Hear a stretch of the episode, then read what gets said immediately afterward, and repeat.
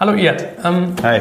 Ich finde, ein Gründer kann sein Unternehmen immer am besten beschreiben. Äh, fass doch mal ganz kurz und knapp zusammen, jemand, der das nicht kennt, was macht ResearchGate? Genau, ResearchGate ähm, ist eine Plattform, in der wir weltweit alle Wissenschaftler aller Disziplinen vereinen, ähm, um somit wissenschaftlichen Fortschritt ähm, ähm, zu ermöglichen.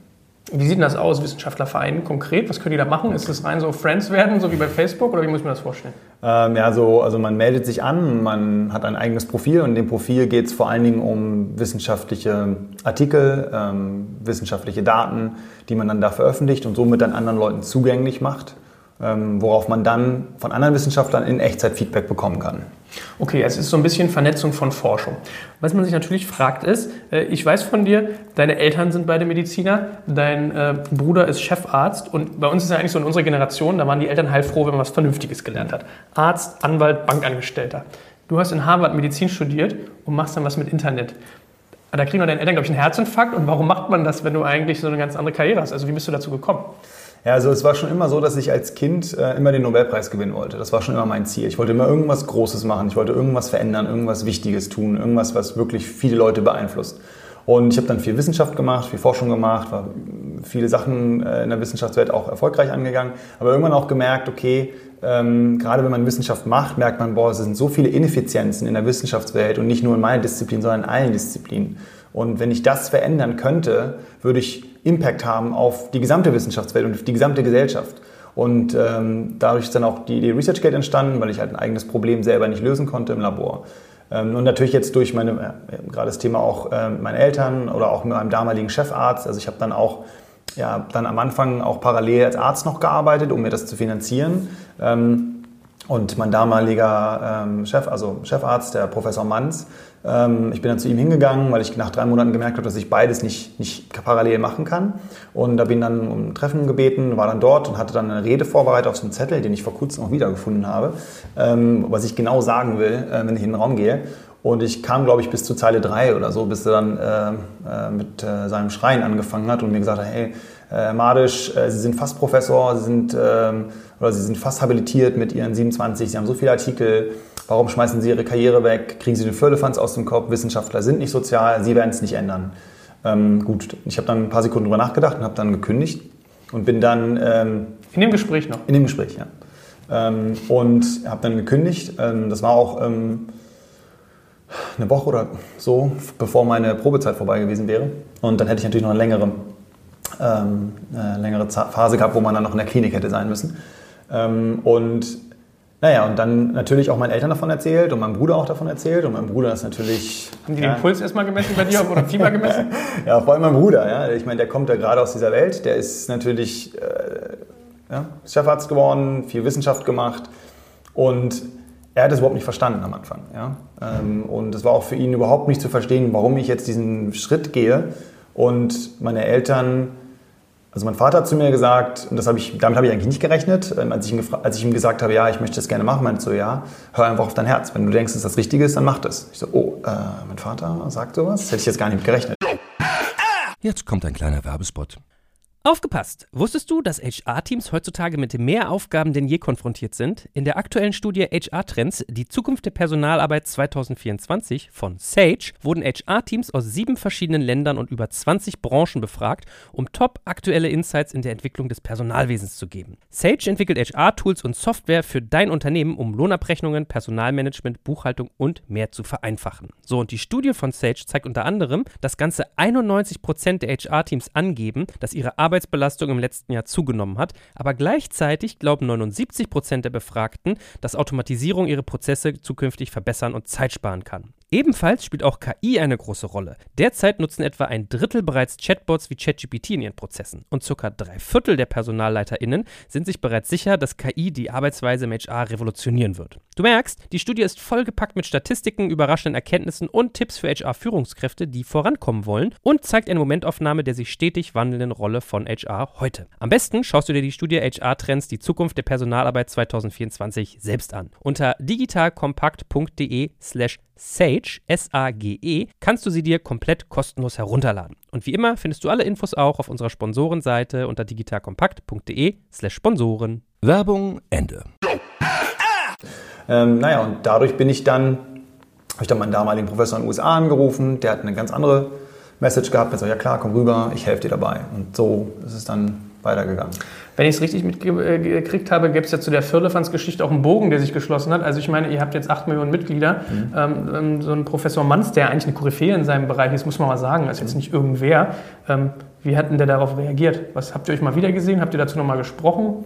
Genau, also Professor Manz ist die Person in der Welt mit den meisten Publikationen, also über 2200 glaube ich jetzt schon.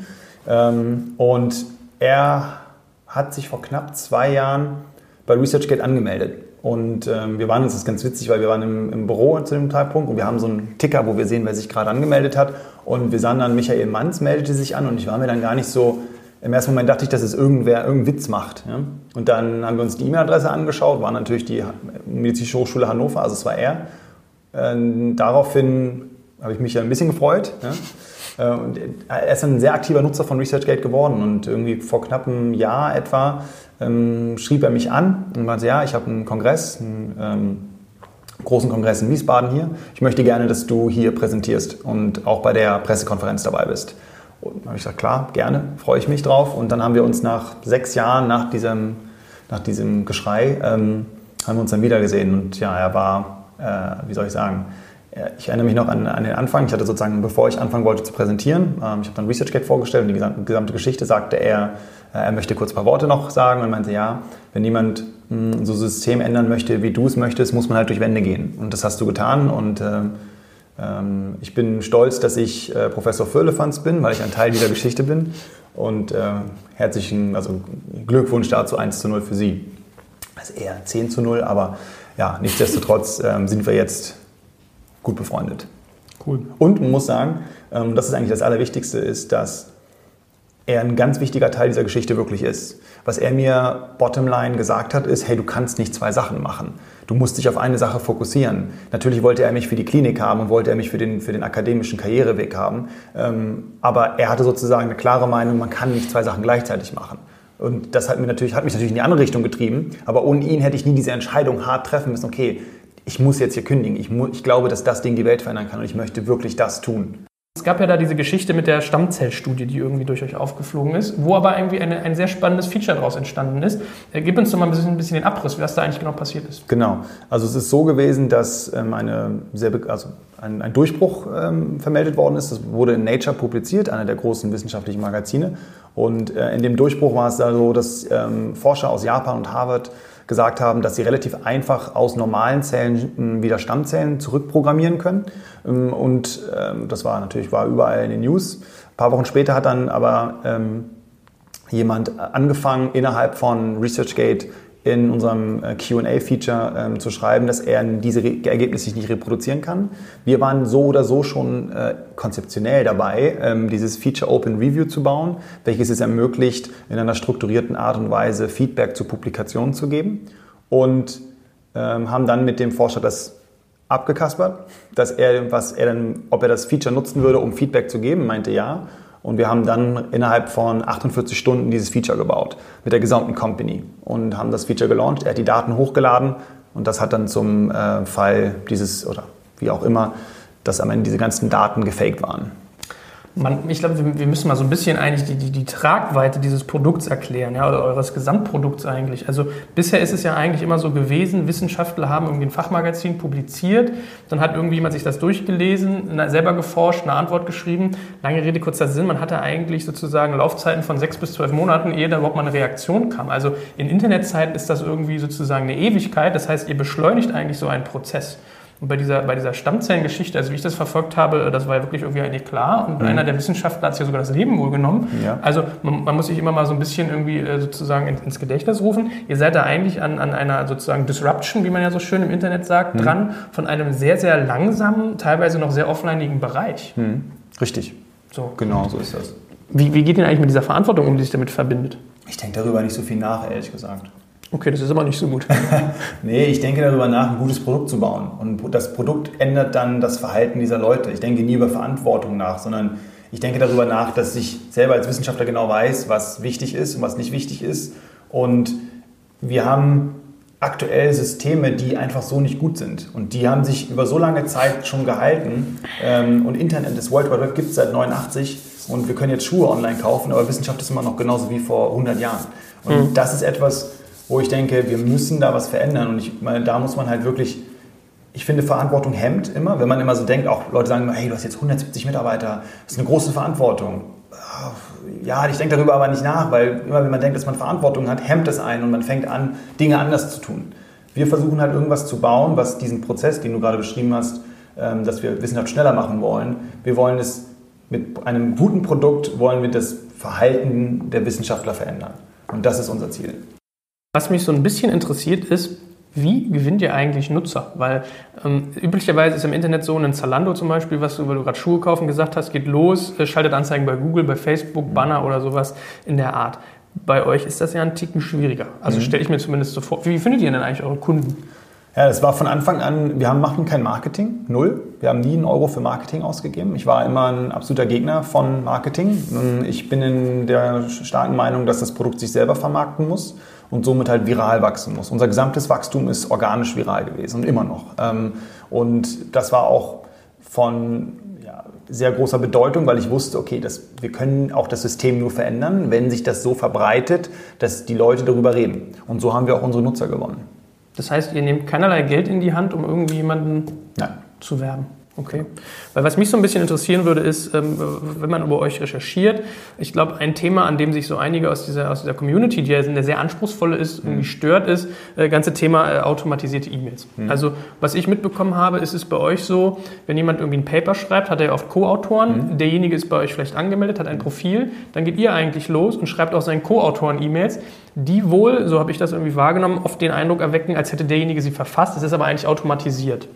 Ähm, meiner Recherche nach ist das so ein bisschen so einer der Kritikpunkte, der euch anlastet. Wie, wie geht ihr damit um?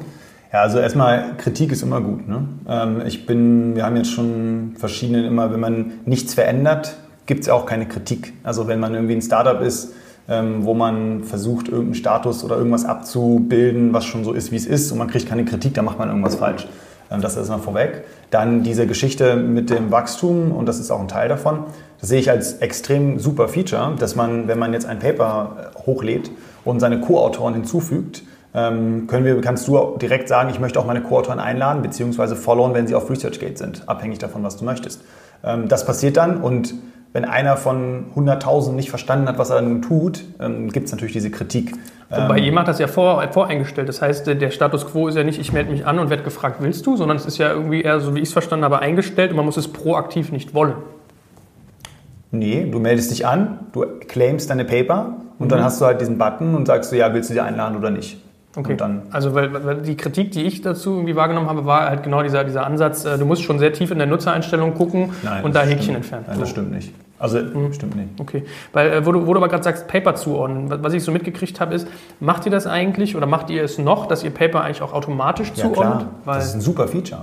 Also es ist ja, es ist ja eine Heidenarbeit, seine ganzen Paper in ein Profil hochzuladen. Ja, das ist mhm. ja gerade das, was, warum wir so erfolgreich sind, ist, dass wir diesen Prozess komplett oder zum größten Teil automatisieren können und mit dem Feedback der Community diese Cluster, so nennen wir sie, von Namen, also stell dir vor, du meldest dich an mit Iyad Marisch, dann gucken wir in unserer Datenbank, haben wir Paper von Iyad Marisch, das ist ja alles öffentliche Information, und dann zeigen wir dir diese Publikation und sagst du, ah ja, das bin ich und das bin ich. Und theoretisch müsstest du jetzt, wenn wir kein Clustering gebaut hätten, müsstest du jedes einzelne Paper sagen, das bin ich, das bin ich, das bin ich. Das wäre im Falle von Manz, Professor Manz, wären das 2200 Klicks. Ähm, und was wir halt gebaut haben, ist, hey, wir können verstehen, anhand der öffentlichen Informationen, wer es wer. Ähm, wir wissen, dass der Iad Madisch sechs Publikationen veröffentlicht hat. Und wenn ich dieses eine Paper sage, dass das bin ich, dann bin ich automatisch auch von den anderen fünf. Und das ist ein, ja, ein super Feature, um seinen, seinen wissenschaftlichen sein wissenschaftliches Resümee halt immer up-to-date zu halten mit wenig Aufwand. Also aus Internetsicht finde ich das ja auch, aber ich frage mich gerade, es hat ja auch mal als eine Kehrseite, was machst du denn, wenn du Thomas Schneider heißt oder Chang Li genau, oder richtig. James Smith? Ja, aber das ist ja, äh, da sind wir sehr gut drin. Ähm, das heißt also, was du ja benutzen kannst, um diese Clusterings zu machen, ist, dass du zum einen auf die Co-Autoren guckst. Das heißt also, wir clustern ja nicht, wir clustern eher defensiv, sprich, ähm, wenn, du, wenn wir jetzt zum Beispiel Hans Meiser haben und wir haben davon sehr viele Hans Meiser, dann clustern wir eher mit geringeren ähm, ähm, Papern um ihn herum. Das sprich, dass du vielleicht dann doch mehr Klicks machen musst. Und durch die Signale des Users können wir dann wieder dazulernen und dann die dann wieder zusammen mergen, also zusammenführen, diese einzelnen Cluster. Also da haben wir sehr viel Technik investiert um da einen Prozess zu entwickeln, der sehr einfach und schnell für den Nutzer ist, aber trotzdem so, dass er nicht falsche Paper hinzufügt. Aber eine Fehlerquote gibt es schon trotzdem. Ja, natürlich. Also ich meine, du merkst ja, ich reite ja so ein bisschen auf diesem Thema Daten rum. Wir Klar. sind hier in Deutschland, da ist das ja irgendwie äh, unser Lieblingsthema gerade. Ähm, und, und das waren so ein bisschen so die, die, die Punkte, weil ich mich zum Beispiel auch gefragt habe, wie, wie geht ihr denn mit so einem Thema äh, Urheberrecht um? Also man muss ja dazu sagen, wenn man disrupted, ist irgendwie immer jemand auch, dem ein Geschäft weggenommen wird. In eurem Fall zum Beispiel den, den Verlagen eigentlich, wo sehr, sehr viel Geld drin steckt. Ja. Ähm, und da ist Urheberrecht natürlich immer ein Thema. Genau. Also du darfst natürlich keine Publikation hochladen in deinem Profil, ähm, wenn du, wenn du, wenn es, es gibt ja unterschiedliche Typen von Open Access, also äh, von wissenschaftlichen Artikeln, die du dann ähm, jeweils auf deiner persönlichen Webseite veröffentlichen kannst. Was wir gemacht haben, ist, dass wir, acht, wir haben 80 Millionen Artikel, also die Metadaten von Artikeln, die haben wir ähm, verglichen zu all den unterschiedlichen Restriktionen, die die jeweiligen veröffentlichenden Verlage haben und können dir pro Artikel sagen, was du darfst. Und das machen wir dir dann eindeutig auch in deinem Profil klar. Du sagst, hey, für den Artikel darfst du die Version hochladen und in dem Artikel darfst du die Version hochladen. Das heißt also, wir sind da ganz klar, ähm, wir wollen hier kein, wir wollen hier nicht äh, irgendwas Illegales tun, das machen wir auch nicht, sondern wir wollen wirklich sagen, okay, was, und uns interessiert auch eigentlich gar nicht so sehr, ob die Leute die Sachen jetzt da hochladen oder nicht. Uns interessieren, dass die Nutzer sagen, das ist meine Publikation, das ist meine Publikation und damit halt Verbindungen entstehen zwischen den Menschen, die diese wissenschaftlichen Arbeiten kreiert haben. Äh, Wir können ja gleich mal noch mal ein bisschen auf diesen Impact eingehen. Ich frage mich nur trotzdem manchmal bei dem Thema, ob da nicht ganz oft ungewollt vielleicht sogar was passiert, was irgendjemandem schadet. Ja, Stichwort Urheberrecht, Stichwort falsch zugeordnet. Also ich würde ja gar nicht mal unbedingt böse Absicht hintersehen, aber bei 8 Millionen Nutzern hast du eine Skalierung äh, und dann noch irgendwie in, in, weiß ich nicht, ich glaube 189 Länder oder so, ich Ja. geschrieben, 193. Also die ganzen Sprachen da auch noch drin. Ähm, hast du da nicht schon oft mal hier und da irgendwie äh, Klagen, Probleme, Ärger? Nee, gar nicht. Ähm, Also sehr, sehr, eigentlich gar nicht. Also noch nichts gesehen. Weil das Witzige ist ja wirklich, und das ist, glaube ich, ein Unterschied zwischen, zwischen anderen Produkten und, und Forschung ist, ähm, es geht ja um deine Reputation. Du meldest dich mit deiner Adresse an deiner Universität. Ähm, Du meldest dich dort an, du hast ein Foto, es, du hast eine eindeu- eindeutige E-Mail-Adresse, ähm, du kannst da keinen Bullshit machen. Und du willst auch keinen Bullshit machen. Das ist ja das. Es geht ja hier um, nicht irgendwie um, ähm, irgendwelche Spiele oder so, wo man versucht in irgendeiner Art und Weise, das, weil das ist ja, wenn ich ein Spiel spiele zu Hause, äh, beeinflusst es jetzt nicht meine Karriere. Und das ist ja alles ernste Dinge, die wir hier tun. Und ähm, Wissenschaftler, und das ist auch das, was mein Professor vor fünf, sechs Jahren zu mir gesagt hat, war, ähm, glaubst du nicht, dass wenn du so eine Plattform baust, dass dann viele Leute anfangen, sich gegenseitig in Diskussionen irgendwie runterzumachen? Und darüber habe ich nie nachgedacht. Und irgendwann habe ich mir mal angeguckt, nee, ist halt einfach nicht. Die Leute helfen sich gegenseitig. Und häufig ist es auch so, dass Leute sagen, hey, ähm, ihr habt diesen, äh, diesen Artikel falsch geklustert. Und das wird dann gemeldet direkt und wir haben ein Team von 15 Leuten, die sich die Sachen angucken manuell und dann die einzelnen Sachen wieder rausnehmen und sie dann ähm, sozusagen wieder ins System einspeisen und das System dann wieder daraus lernt. Ähm, also das ist etwas, wo, wo wir, also weil wir auch wenig an, an ähm, ja, negativen Feedback da gesehen haben und wir haben jetzt 1,1 Millionen äh, wöchentliche aktive, unique Nutzer. Das hat bis jetzt noch keiner hinbekommen. Irgendwas müssen wir ja richtig machen. Sonst würde das ja nicht so sein, wie es ist. mal äh, frech gefragt. Mhm. Es ist ja in gerade bekannte Politiker irgendwie sozusagen zu denunzieren durch ihre äh, Doktorarbeiten, dass da kopiert wurde. Habt ihr eigentlich theoretisch die Möglichkeit zu sagen, wenn jemand plagiert? Ja, Hm, Macht ihr davon Gebrauch? nein, noch nicht. Kommt aber. Weiß ich nicht. ja, können wir aber können wir sehr, sehr klar sagen, ja. Wenn, wenn du es mal beobachtest, passiert das oft? Also gibt es da eine Rate? Dazu kann ich nichts sagen. Haben wir nie, und wir haben uns die Daten nie genau angeguckt. Wie, wie ist denn das eigentlich? Äh, Kriegt ihr Gegenwind aus der Szene? Ich habe ja so ein bisschen, wenn man zu euch recherchiert, hat man so äh, gewisse Punkte, die immer wieder aufkommen. Ja? Ungefragte E-Mails werden verschickt, ähm, Profile werden angelegt von Leuten, obwohl sie nicht angemeldet sind. Ähm, was wir gerade hatten mit den, mit den Artikelzuordnungen. Ich habe ja manchmal so den Verdacht, solche Leute wie Nature und Co., ja, die haben ja teilweise selber versucht, das zu machen, was ihr wolltet, hat es nicht, hat nicht geklappt. In deren Fall habt ihr da auch noch irgendwie was, was sozusagen Fehler aufgedeckt. Gibt es da auch mal Kampagnen gegen euch? Jetzt kommt ein kleiner Werbespot. Aufgepasst! Wusstest du, dass HR-Teams heutzutage mit mehr Aufgaben denn je konfrontiert sind? In der aktuellen Studie HR Trends, die Zukunft der Personalarbeit 2024 von Sage, wurden HR-Teams aus sieben verschiedenen Ländern und über 20 Branchen befragt, um top aktuelle Insights in der Entwicklung des Personalwesens zu geben. Sage entwickelt HR-Tools und Software für dein Unternehmen, um Lohnabrechnungen, Personalmanagement, Buchhaltung und mehr zu vereinfachen. So, und die Studie von Sage zeigt unter anderem, dass ganze 91% der HR-Teams angeben, dass ihre Arbeit Arbeitsbelastung im letzten Jahr zugenommen hat, aber gleichzeitig glauben 79 Prozent der Befragten, dass Automatisierung ihre Prozesse zukünftig verbessern und Zeit sparen kann. Ebenfalls spielt auch KI eine große Rolle. Derzeit nutzen etwa ein Drittel bereits Chatbots wie ChatGPT in ihren Prozessen und circa drei Viertel der PersonalleiterInnen sind sich bereits sicher, dass KI die Arbeitsweise im HR revolutionieren wird. Du merkst, die Studie ist vollgepackt mit Statistiken, überraschenden Erkenntnissen und Tipps für HR-Führungskräfte, die vorankommen wollen und zeigt eine Momentaufnahme der sich stetig wandelnden Rolle von HR heute. Am besten schaust du dir die Studie HR-Trends, die Zukunft der Personalarbeit 2024 selbst an. Unter digitalkompakt.de slash Sage, S-A-G-E, kannst du sie dir komplett kostenlos herunterladen. Und wie immer findest du alle Infos auch auf unserer Sponsorenseite unter digitalkompakt.de slash Sponsoren. Werbung Ende. Nee, ich glaube, das sind auch immer nur einzelne Nutzer. Ähm, und es sind ja auch immer wieder dieselben Nutzer. Ja? Ähm, es gibt ja Leute, die uns nicht mögen. So ist das halt. Äh, wenn man irgendwie, wie gesagt, so ein System verändert, ist es natürlich automatisch Leute, die das System genutzt haben, um dahin zu kommen, wo sie jetzt sind, sind natürlich nicht happy, dass sich das System ändert. Mhm. Ähm, und die häufig sind natürlich automatisch auch wesentlich kritischer ähm, als die, die sagen, hey, das System hat mir nicht viel gegeben, ähm, ich bin Jungwissenschaftler, ich fange hier gerade neu an, ich will nicht erst sieben Jahre lang irgendwie rumbuckeln und dann irgendwie mein, meine, meine Reputation aufbauen, sondern ich möchte sie sofort aufbauen.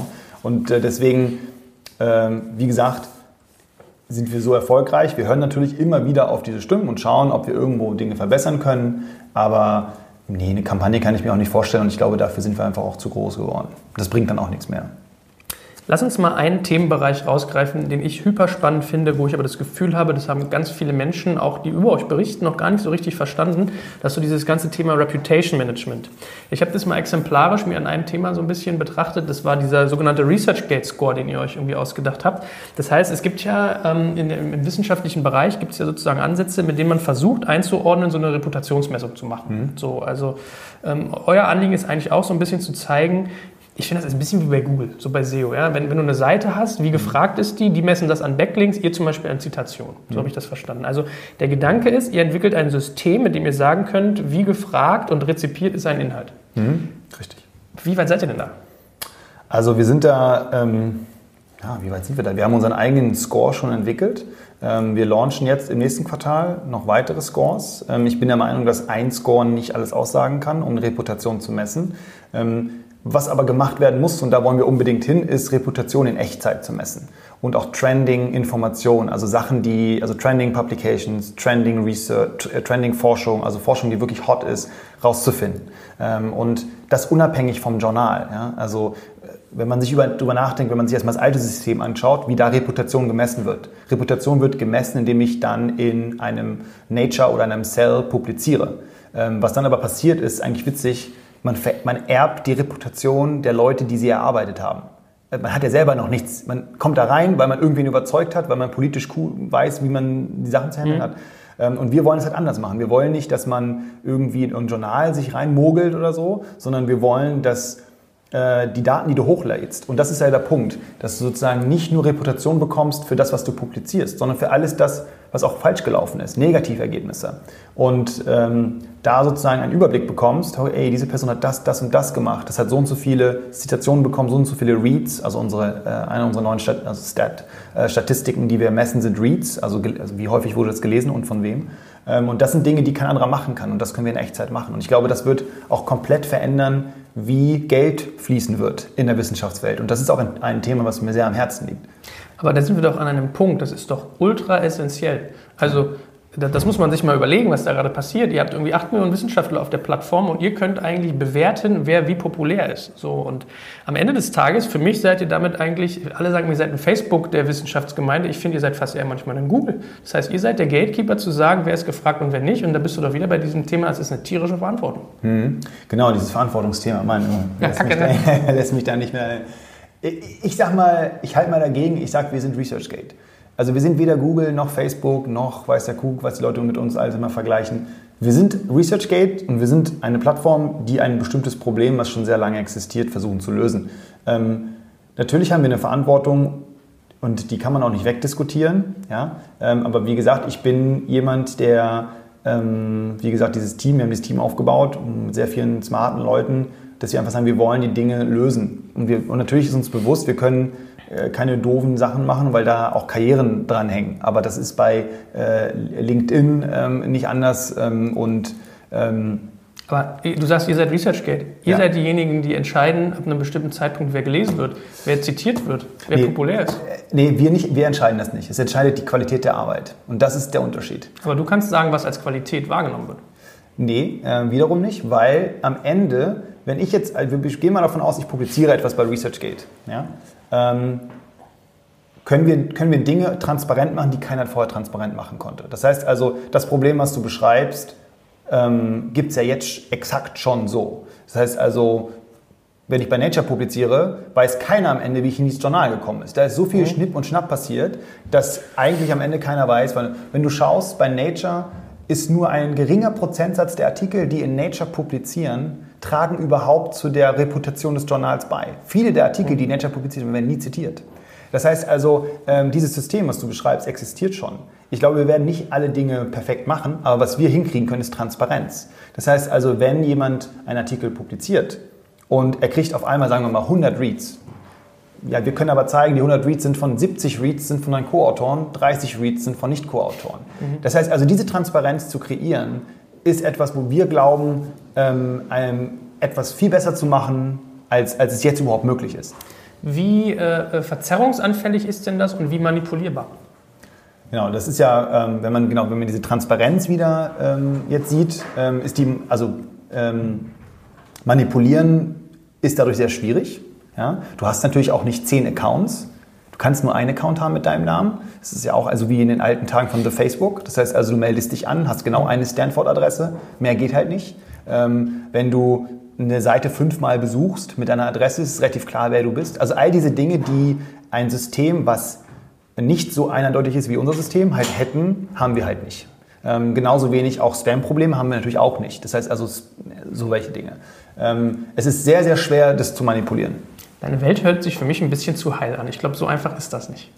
Naja, eine Welt ist nie heil. Wir haben so viel Kriege auf der Welt. Da sehen wir, dass es nie irgendwas heil ist, leider Gottes. Aber es ist um Millionen Mal besser als das, was aktuell existiert. Und natürlich werden wir immer wieder in Situationen kommen, wo wir auch mit den Wissenschaftlern reden müssen, um zu gucken, ob das ist, ob wir die Dinge, die wir tun, richtig sind. Aber deswegen versuchen wir, und vor allem auch einer der nächsten Schritte wird sein, eine Schnittstelle zu bauen, die Informationen frei zugänglich zu machen, dass jeder mitmachen kann, was er will.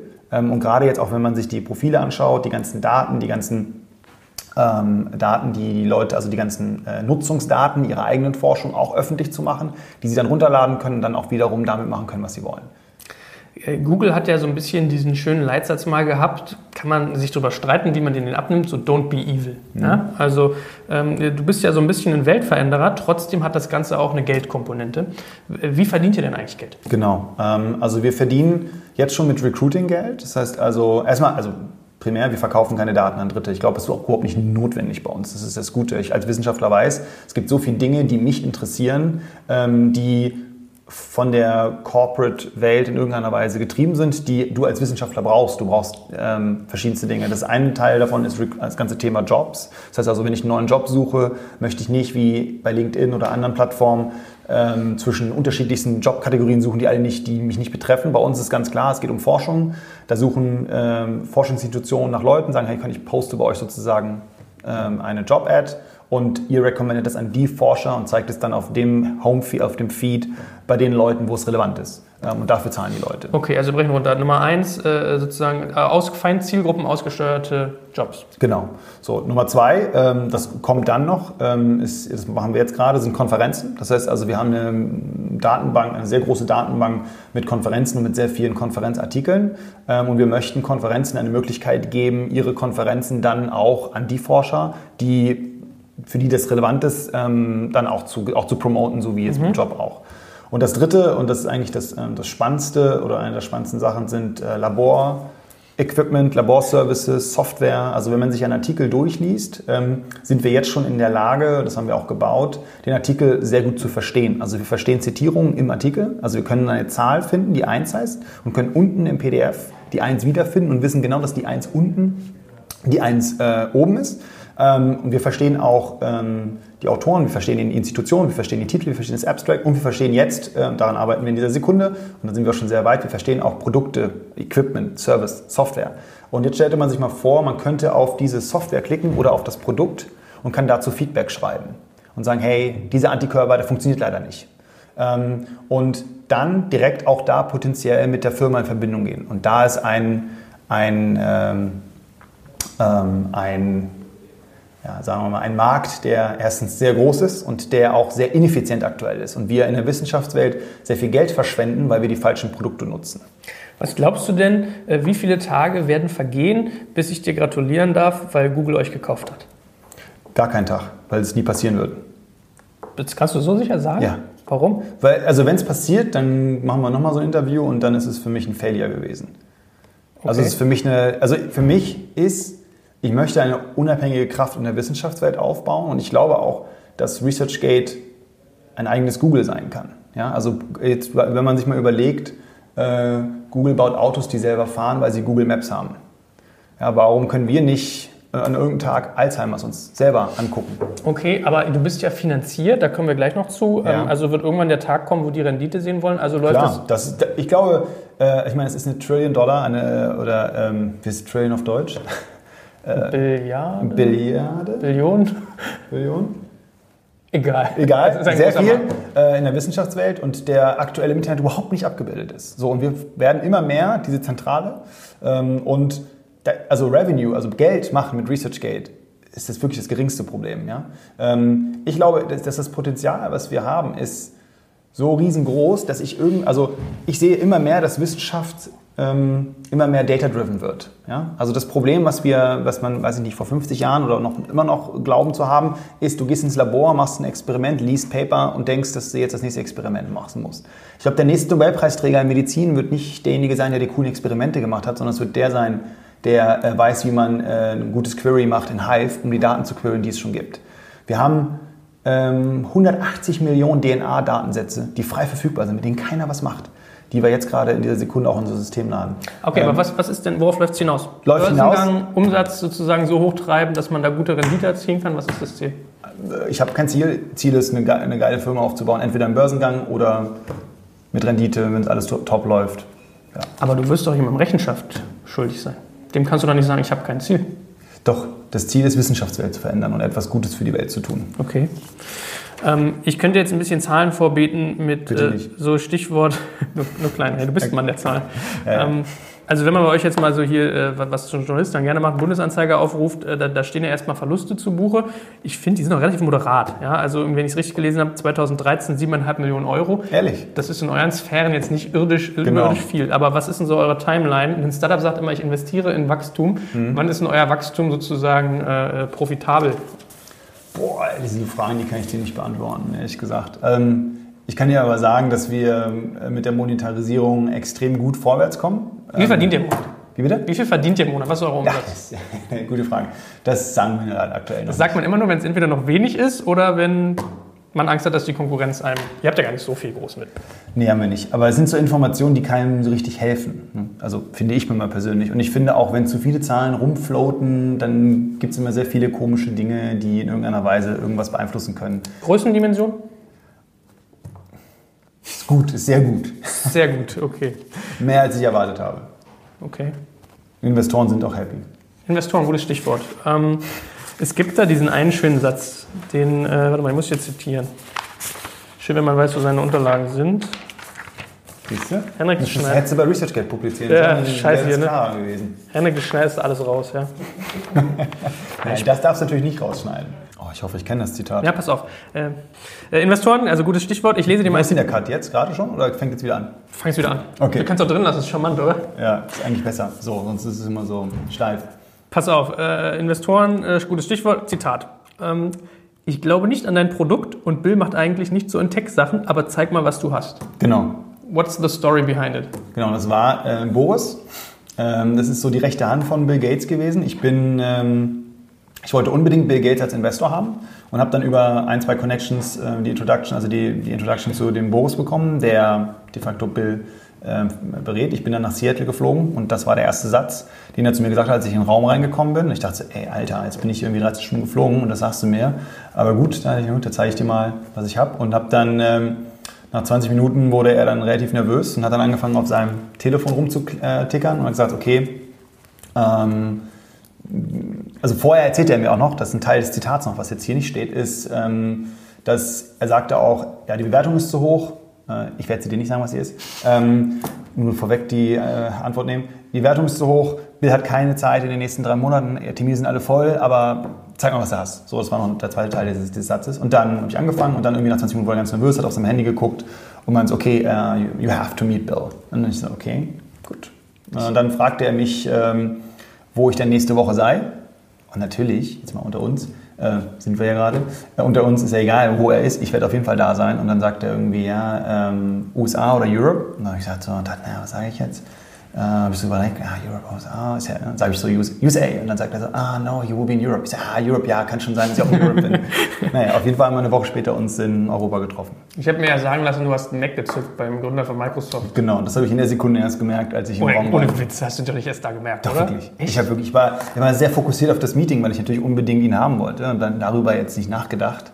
Ähm, und in der Sekunde, als ich es gezückt habe, habe ich es dann erst gemerkt, so, oh nein. Aber ähm, naja, und dann haben wir halt mit der Präsentation angefangen und äh, nach ein paar Slides äh, machte Bill dann diese Bewegung auf meinem Screen und wollte halt die Slide vor und zurück gehen. Ich so, yeah, stop, stop, that doesn't work. Und er so, ah, it's just a Mac. Und dann hast du gesagt, du Arsch, mach hier die Fingerabdrücke wieder weg. ich habe sie behalten, ich habe sie konserviert. Genau, mit so einem Foto, der steht jetzt hier. Nicht schlecht. Ähm, ich meine, man muss ja generell sagen, ihr seid jetzt bei Investoren nicht so beliebt. Ihr habt keine Bekannten, ihr habt nicht viele, ihr habt nur was Excel Partners, den Gründer von PayPal, ihr habt Bill Gates, ihr habt irgendwie Matt Kohler. Wonach habt ihr die ausgesucht? Wie habt ihr die gekriegt? Gibt es da eine Strategie? Also, war nicht so witzig. Ihr habt schon nee, nee, ein ziemliches Line-Up, ja? Aber ja. Wie, wie, seid ihr darauf gekommen? Also, wie, habt, wie seid ihr an die ranbekommen und was war so die Strategie dahinter? Mmh. Wie gesagt, ich äh, denke nicht viel über Strategien nach. Ich hatte, als ich in den USA angefangen habe, haben mir viele Businessleute, die halt aus der Businesswelt kommen, mir irgendwas immer erzählt. Ja? Und ich, wie gesagt, ich komme aus der Medizinwelt, aus der, ich habe Medizin und Parainformatik studiert ähm, und habe dann angefangen, Investoren zu treffen. Und die Investoren haben dann, wenn ich denen die Präsentation gezeigt habe, haben die gleich gesagt, ey, wie willst du damit Geld machen? Da habe ich gesagt, okay, ihr seid nicht die Richtigen und habe dann den Raum verlassen. Ähm, keiner hat verstanden, was ich eigentlich machen will. Ja, dieses Thema Open Science. Und dann habe ich irgendwann im Sommer 2010 in San Francisco Matt Kohler getroffen von Benchmark.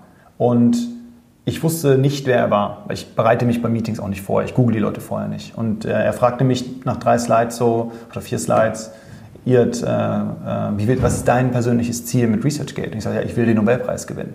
Und das hat ihn überzeugt. Er sagte, ja, ich, wir wollen investieren. Äh, nächste Woche ist ein Meeting bei Benchmark, Partners-Meeting. Ich wusste noch nicht mal, was ein Partners-Meeting ist. Ich sagte, nee, komme ich nicht.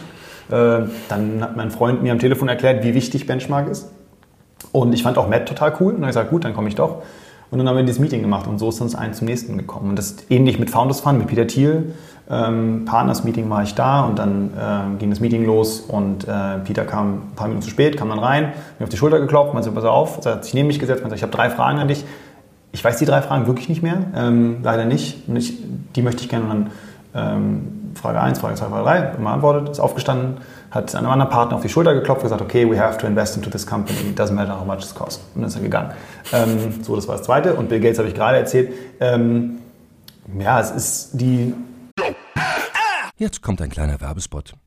Aufgepasst! Wusstest du, dass HR-Teams heutzutage mit mehr Aufgaben denn je konfrontiert sind? In der aktuellen Studie HR Trends, die Zukunft der Personalarbeit 2024 von Sage, wurden HR-Teams aus sieben verschiedenen Ländern und über 20 Branchen befragt, um top aktuelle Insights in der Entwicklung des Personalwesens zu geben. Sage entwickelt HR-Tools und Software für dein Unternehmen, um Lohnabrechnungen, Personalmanagement, Buchhaltung und mehr zu vereinfachen. So, und die Studie von Sage zeigt unter anderem, dass ganze 91% der HR-Teams angeben, dass ihre Arbeit Arbeitsbelastung im letzten Jahr zugenommen hat, aber gleichzeitig glauben 79 Prozent der Befragten, dass Automatisierung ihre Prozesse zukünftig verbessern und Zeit sparen kann. Ebenfalls spielt auch KI eine große Rolle. Derzeit nutzen etwa ein Drittel bereits Chatbots wie ChatGPT in ihren Prozessen und circa drei Viertel der PersonalleiterInnen sind sich bereits sicher, dass KI die Arbeitsweise im HR revolutionieren wird. Du merkst, die Studie ist vollgepackt mit Statistiken, überraschenden Erkenntnissen und Tipps für HR-Führungskräfte, die vorankommen wollen und zeigt eine Momentaufnahme der sich stetig wandelnden Rolle von HR heute. Am besten schaust du dir die Studie HR-Trends, die Zukunft der Personalarbeit 2024 selbst an. Unter digitalkompakt.de slash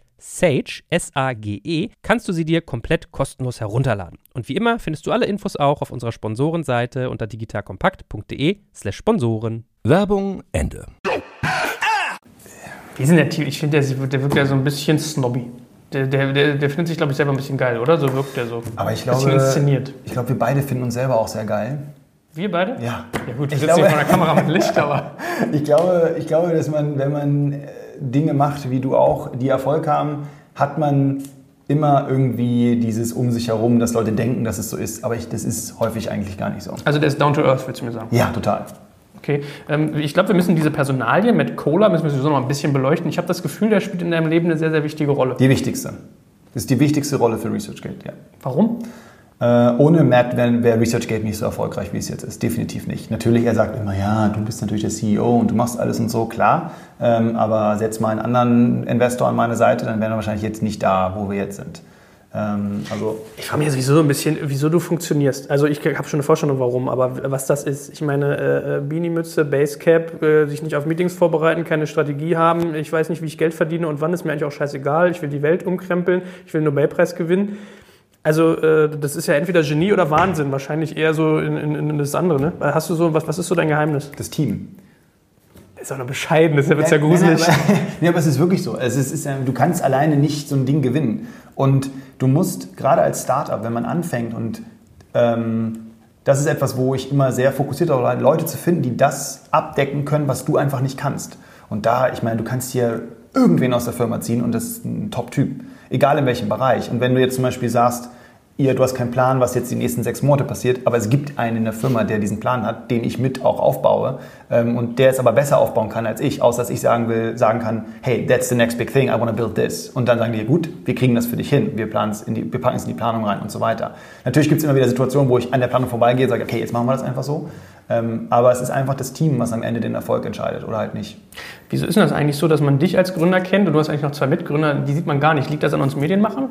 Nee, es liegt an der internen Aufteilung, ähm, wie wir das so untereinander uns auch aufgeteilt haben. Wie du merkst, kann ich ganz gut reden ähm, und kann ResearchGate ganz gut verkaufen. Die anderen beiden haben andere Stärken ähm, und da ist das, äh, der, diese Gespräche liegen da nicht so drin. Der eine ist COO, Sören, mit dem habe ich zusammen Medizin studiert. Ähm, und Horst ist der CTO, dem, dem, den kenne ich aus dem Informatikstudium. Ähm, und ja, die machen ihre Bereiche extrem gut. Und beide sind eher fern von Kamera, Zeitung und so weiter. Ist ja auch fair, wir wollen sie trotzdem mal genannt haben. Ähm, sagt mir doch eigentlich mal, was sind denn so eure erfolgreichsten Märkte? Oder sagt mir, ob ich es richtig gesehen habe. USA, China, UK Ja. war so, was ich gesehen habe. Richtig. Wie kommt das? Also das, selbst die Samwas, ja, die, die, die Invasoren des Internets schlechthin, machen einen Bogen um China und USA. Bei euch sind es mit die stärksten Märkte. Wie, wie geht das? Boah, das sind auch mal so schwierige Fragen, die du hier so hast. Ähm, wie geht sowas? Ist es durch die Forschung vielleicht so ein bisschen geprägt, dass da viel stattfindet? oder? Naja, nicht wirklich, weil es gab ja auch viele Konkurrenten, die lokal angefangen haben. Auch in Deutschland gab es Leute, die, haben versucht, die versucht haben, ein Netzwerk für Wissenschaftler aufzubauen. Das Product Design muss halt international sein. Und häufig sieht man bei deutschen Produkten, also Tech-Produkten, dass sie deutsch sind. Ähm, Und ich werde eine Sache nie vergessen, das habe ich noch nie erzählt. Ähm, Das war nach sechs Monaten ResearchGate oder so, haben wir die erste Version gelauncht, äh, am, am am 23.05.2008.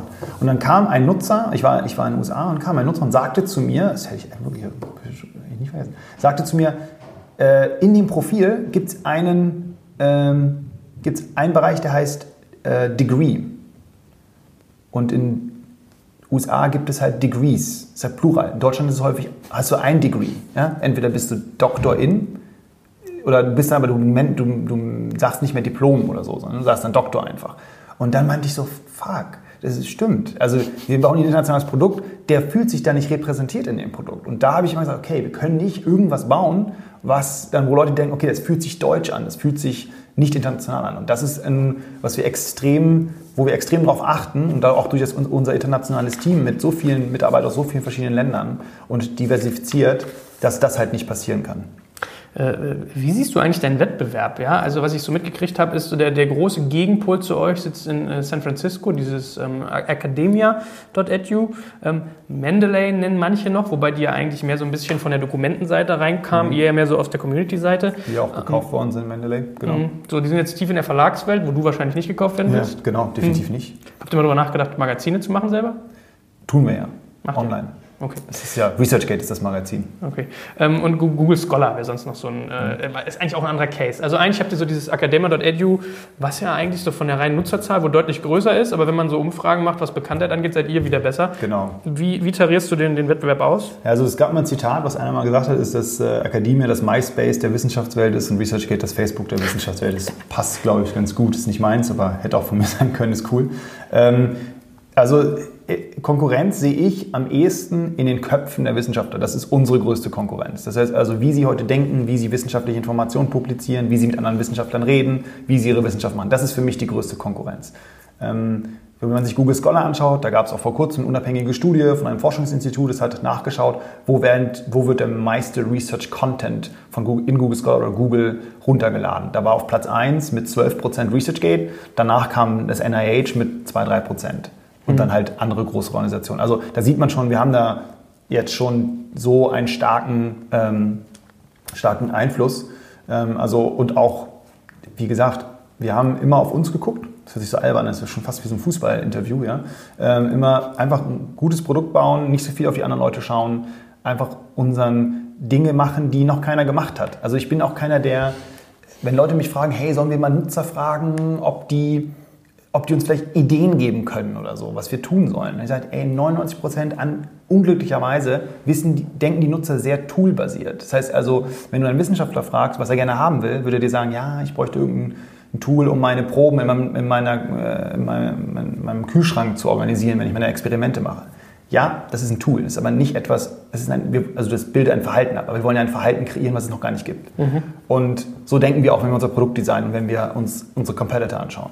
Aber das ist ja lustig, wenn jemand äh, von sich sagt, äh, ich bin in Facebook und mein Wettbewerber mit 26,5 Millionen äh, angemeldeten Nutzern ist so das MySpace, dann denken wir jetzt mal ganz groß, gibt es Leute, die ihr gerne kaufen würdet? Gibt es irgendwie Sachen, wo ihr sagt, so die könnten wir eigentlich mal übernehmen? Nee, ich, ich muss dir ehrlich sagen, ich bin kein Fan vom Kaufen irgendwie. Ich bin das noch nicht so geworden. Ich weiß auch gar nicht, wie das so funktionieren kann. Also jetzt auch in unserem Falle. Das muss mir noch mal jemand richtig erklären. Also da sehe ich so viele Probleme drin in Technologie, in Leute. Äh, kaufen und dicht machen, ja, mhm. verstehe ich, wenn das Leute tun. Ich würde das jetzt nicht machen. Ich wollte gerade sagen, da kannst du Bill Gates mal fragen. genau, der würde es mir wahrscheinlich erklären. Ähm, ich habe da einfach sehr großen Respekt vor, deswegen traue ich mich an dieses Thema einfach nicht ran. Wir haben bis jetzt alle Konkurrenten abgehängt, indem wir einfach ein geiles Produkt bauen. Ähm, aber dann so einen Frankenstein aufzubauen mit verschiedenen Dingern, das ist nicht so meins, weil auch gerade das schlägt auch auf die Kultur, wo wir einen sehr großen Wert drauf legen. Wie du weißt, du siehst mich selten auf Konferenzen oder ich tingel irgendwo rum, sondern ich bin eigentlich hier die meiste Zeit, 99 Prozent meiner Zeit und versuche wirklich hier das hier aufzubauen. Deswegen bin ich kein großer Fan von irgendwelche Firmen zu kaufen. Dann gib uns mal dein Erfolgsgeheimnis. Was hast du denn besser gemacht als alle anderen oder was haben alle anderen bisher falsch gemacht, dass es ihnen nicht gelungen ist? Ist eine Kombination aus vielen Dingen. Team haben wir schon gesagt, das ist eigentlich der, der wichtigste Faktor. Ähm, also wirklich sich ein gutes Team mit, auch mit Freunden aufzubauen. Ich bin ein großer Verfechter davon, dass man äh, auch ein Startup mit Freunden machen sollte und nicht mit Leuten, die man irgendwo versucht zu finden. Ähm, das ist ein wichtiger Teil, dann starke Fokussierung und natürlich, darüber haben wir schon gesprochen, Matt Kohler ist definitiv auch ein wichtiger Teil meiner äh, eigenen Erfolgsgeschichte als, als CEO dieser Firma. Ähm, ich hasse dieses Wort CEO der mir geholfen hat zu verstehen, worauf ich fokussieren muss, was sind die Dinge, die ich, die ich, die ich mir dabei machen muss. Ähm, Keiner der so Punkte war bisher inhaltlich. Das war eigentlich alles Umstände. Hast du nicht produktseitig irgendwas, wo du sagst? Ja, Matt sagt natürlich, dass ich produktseitig ganz gut bin, aber ich finde, wenn man selber sagt, ich bin produktseitig gut, hört sich das immer so doof an. Aber nee, aber was macht ihr denn richtig? Also was, was habt ihr im Produkt besser gemacht als in Nature zum Beispiel?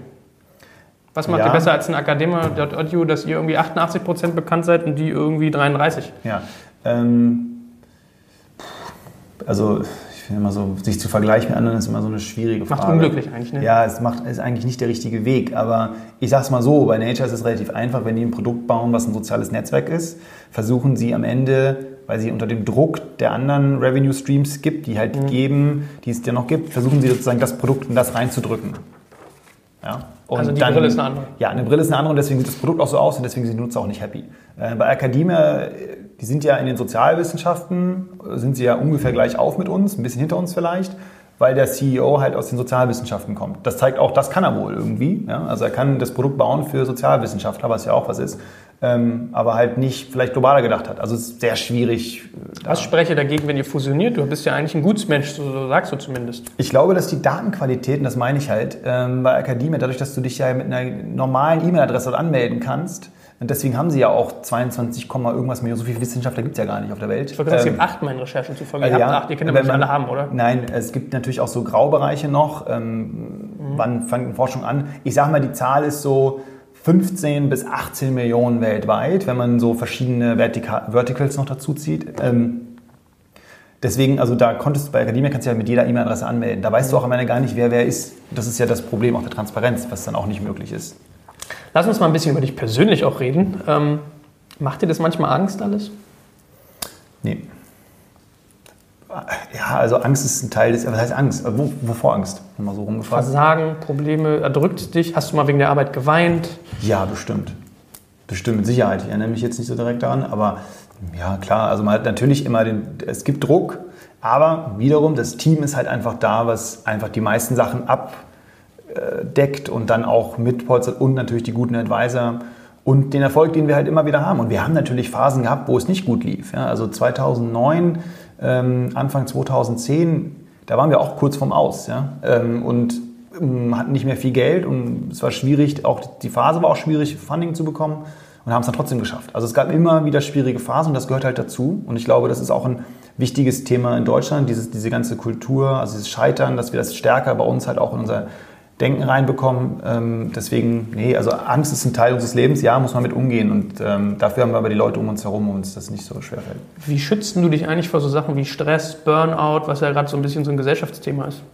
Ja, ich treibe halt Beach, äh, ich spiele halt Beachvolleyball und habe da mit Stan und äh, Manu und äh, jetzt auch einen neuen, noch einen Freund, der mit mir spielt, ähm, Steffen, nett genannt immer Eule, ähm, habe ich halt Leute, die mich sportlich, wo ich mich dann auspowern kann und wo ich da auch, auch wieder mein Leistungsdenken habe. Das heißt, also ich mache es jetzt nicht nur, um mich zu betätigen, sportlich zu betätigen, aber ich habe natürlich auch noch meine Freundin äh, und meine Familie. Die Familie ist mir sehr wichtig. Das heißt also, da versuche ich mir den Ausgleich zu suchen. Und ich mache halt einen harten Cut und mache keine Investments, ähm, berate keine anderen Firmen, berate keine anderen CEOs, mache all diese Dinge nicht, die viele andere immer tun, wenn sie dann glauben, sie verstehen jetzt das Business. Das verstehen die Leute halt nicht. Also ich verstehe jetzt Wissenschaft ganz gut.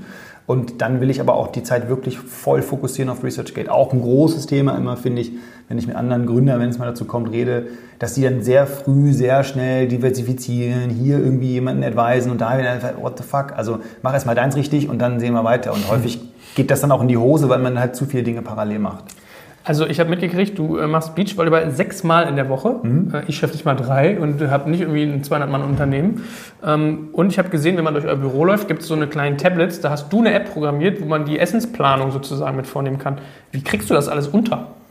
Also die, weiß ich nicht so genau. Also die, Programmieren tue ich immer noch sehr gerne. Ja? Das ist natürlich jetzt schwieriger geworden. Ähm, wir hatten auch, ich hatte auch eine App programmiert, die, äh, die Thank You App, wo du, ähm, wir haben so ein paar iPads oben stehen, wo du dann äh, auf einen ähm, Mitarbeiter klicken kannst und dann ein Foto machen kannst und dann schickt dir dieses Foto mit einer äh, E-Mail Thank You äh, an diese Person, um halt einfach mal Dankeschön zu sagen für irgendwas. Ähm, ich finde so einzelne Dinge äh, intern mache ich immer noch sehr gerne, ähm, aber Wie kriegt man sechsmal Sport unter? morgens und abends. Wie ist sonst so dein Tag? Wie muss man sich das vorstellen? Bist du so komplett durchgetaktet oder ist es relativ soft? Ich habe jetzt schon eine Assistentin. Das hatte ich früher, also Lydia, die habe ich, äh, das habe ich früher, habe ich lange gesagt, ich brauche das nicht. Ja? Ähm, das ist gut, das ist ein guter Faktor, das habe ich vergessen. Äh, Lydia macht einen fantastischen Job, deswegen kann ich viele Dinge machen, die ich sonst nicht machen könnte, wenn es sie nicht geben würde. Ähm, und ähm, auch die Leute, mit denen ich zusammenarbeite, wie irgendwie Danielle auch, die sich um äh, bei uns PR kümmert, sind Leute, die auch sehr viel abnehmen und sehr viel Entscheidungs, denen ich auch sehr viel Freiheiten gebe, weil ich weiß, dass sie gute Entscheidungen und sehr gute Entscheidungen treffen. Und dadurch äh, wird man selber ein bisschen entlastet. Aber ja. Lass uns mal zum Abschluss, weil es irgendwie ein aktuelles Thema gerade ist, ist eigentlich ein bisschen sozusagen, passt vielleicht nur so bedingt zu dir. Äh, Du bist ja, glaube ich, syrischer Herkunft, ur ur ursprünglich sozusagen. Ja. Was macht denn so emotional dieses ganze Flüchtlingsthema eigentlich mit dir? Oh, das ist ein ganz schwieriges Thema. Ähm, Ich muss dir sagen, wir haben ja gerade über Fokus gesprochen. Politik ist, finde ich, ganz schwierig. Ich finde, Politik ist deswegen schwierig, weil ich sehe es ja auch innerhalb von, von 200 Leuten, wenn du versuchst, 200 Leute happy zu machen, wirklich happy, jeden Einzelnen, ist ein Tag, ist ein Vollzeitjob. Und jetzt stelle ich mir vor, ich muss jetzt, äh, ich muss jetzt Angela Merkel sein und irgendwie Deutschland happy machen, ähm, wo es ein paar Verrückte gibt äh, und ein paar normale, in unterschiedlichen Schattierungen, die, normal, die normalen. Es ist mega schwer. Also ich finde, das ist einfach, da könnten wir so lange drüber reden und es würde trotzdem keine Lösung geben. Ich finde, es ist halt schrecklich, was da passiert. Rein mit dir, so emotional, wenn du das siehst. Ja, ich habe ja meine Verwandten dort, ähm, viele Verwandten, die da sind. Emotional ist natürlich äh, Keller. Ist ja. bei euch regelmäßig ein Thema sozusagen, das berührt Ja. euch zu Hause? ja, natürlich. Ich meine, äh, so, so Stichwort Angela Merkel, die hat euch auch schon mal besucht sogar, die war schon mal hier. Mhm. Was war so dein Eindruck von Mutti? Ich mag sie. Ja, ich mag sie. Also ich mag sie als ich, jetzt politisch hin oder her. Ich mag sie. Ich sie, sie ist eine sehr smarte Frau und ähm, wir brauchen sehr viele smarte Leute, die diese großen Entscheidungen treffen. Also ich, als sie hier war, war es fantastisch und ich habe sie ja dann nochmal getroffen. Da haben wir dieses coole Selfie auch gemacht. Ähm, Ich hatte ja ein bisschen Ja. den Eindruck, ich war ja dabei, als die hier die Tour gemacht hat und war ja danach auch noch beim anderen Startup. Ähm, oder Startup kann man eigentlich nicht mehr sagen, ehrlich gesagt. Nee. Aber ich hatte immer so ein bisschen den Eindruck, das ist so, wie Politiker halt sind. Man spannt jemanden, der gerade angesagt ist, so vor den eigenen Karren und, und nimmt sich so mit die Leute. Klar, aber man hilft uns ja auch. Ne? Ist jetzt nicht so, dass wir den Karren ziehen müssen, sondern dass wir beide in den Karren sitzen und uns abfeiern lassen. Ähm, also ich finde, ja, äh, wie auch immer, ich, ich bin eher ein positiver Mensch. Das hast du ja auch wahrscheinlich jetzt im ganzen Gespräch gemerkt.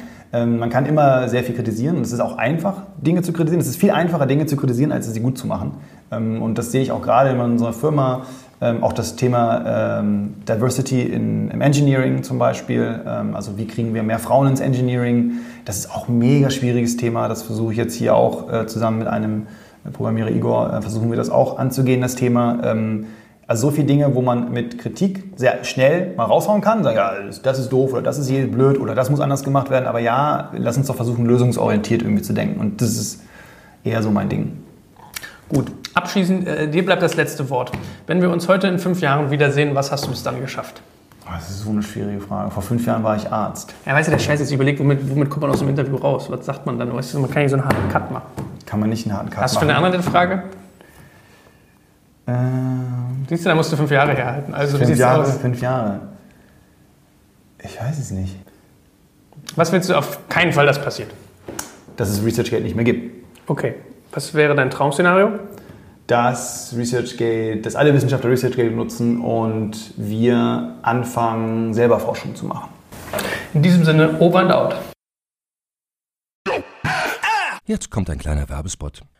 Aufgepasst! Wusstest du, dass HR-Teams heutzutage mit mehr Aufgaben denn je konfrontiert sind? In der aktuellen Studie HR Trends, die Zukunft der Personalarbeit 2024 von Sage, wurden HR-Teams aus sieben verschiedenen Ländern und über 20 Branchen befragt, um top aktuelle Insights in der Entwicklung des Personalwesens zu geben. Sage entwickelt HR-Tools und Software für dein Unternehmen, um Lohnabrechnungen, Personalmanagement, Buchhaltung und mehr zu vereinfachen. So, und die Studie von Sage zeigt unter anderem, dass ganze 91% der HR-Teams angeben, dass ihre Arbeitsbelastung im letzten Jahr zugenommen hat, aber gleichzeitig glauben 79% der Befragten, dass Automatisierung ihre Prozesse zukünftig verbessern und Zeit sparen kann. Ebenfalls spielt auch KI eine große Rolle. Derzeit nutzen etwa ein Drittel bereits Chatbots wie ChatGPT in ihren Prozessen und circa drei Viertel der PersonalleiterInnen sind sich bereits sicher, dass KI die Arbeitsweise im HR revolutionieren wird. Du merkst, die Studie ist vollgepackt mit Statistiken, überraschenden Erkenntnissen und Tipps für HR-Führungskräfte, die vorankommen wollen und zeigt eine Momentaufnahme der sich stetig wandelnden Rolle von HR heute. Am besten schaust du dir die Studie HR-Trends, die Zukunft der Personalarbeit 2024 selbst an. Unter digitalkompakt.de slash Sage, S-A-G-E, kannst du sie dir komplett kostenlos herunterladen. Und wie immer findest du alle Infos auch auf unserer Sponsorenseite unter digitalkompakt.de slash Sponsoren. Werbung Ende.